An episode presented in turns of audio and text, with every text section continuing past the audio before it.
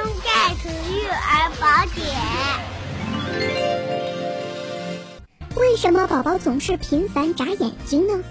眨眼是人的一种本能动作，是眼部肌肉的正常生理活动。眨眼可以保护眼睛，避免异物、光线等的刺激。同时有保证泪液均匀分布、保护角膜、避免眼球表面干燥、防止灰尘的损伤等等作用。那么，什么样的眨眼存在问题呢？一般来说，新生儿每分钟眨眼两次，长大后眨眼次数正常的情况下，每分钟会达到十四到十七次。如果眨眼次数大大超出这个频率，则属病理现象。引起孩子频繁眨眼常见的原因有很多，例如眼干、过敏性结膜炎、感染性疾病、先天性眼睑内翻、疲劳引起、习惯性眨眼、抽动症引起等等。